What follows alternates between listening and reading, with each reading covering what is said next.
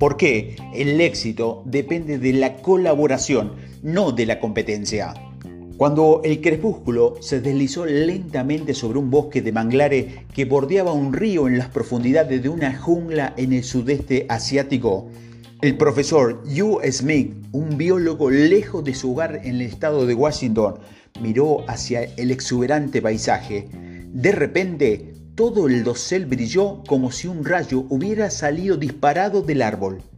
Entonces, todo se oscureció.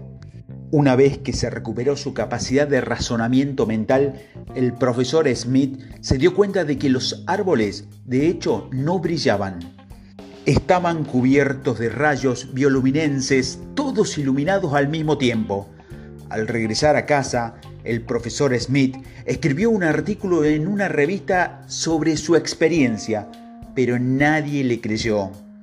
Ahora, gracias a la ciencia moderna, sabemos cómo y por qué ocurrió realmente este desconcertante comportamiento. Era con fines evolutivos.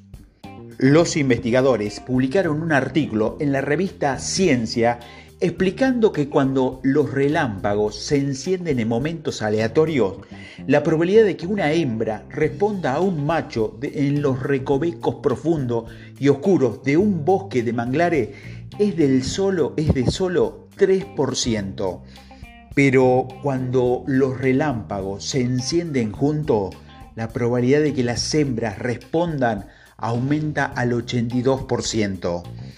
La sociedad a menudo nos enseña que es mejor ser la única luz brillante que estar en un bosque de luces brillantes. Después de todo, ¿no es esta la forma en que mucha gente piensa sobre el éxito?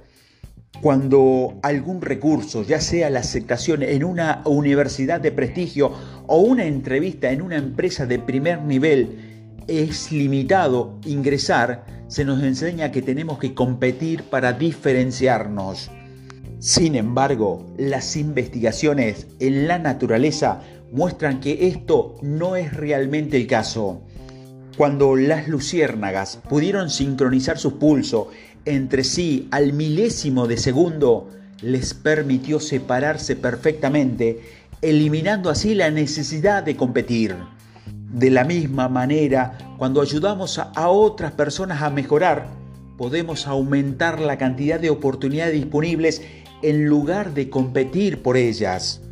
Al igual que las luciérnagas, una vez que aprendamos a coordinar y elaborar con quienes nos rodean, todo comenzará a brillar tanto individualmente como en el ecosistema.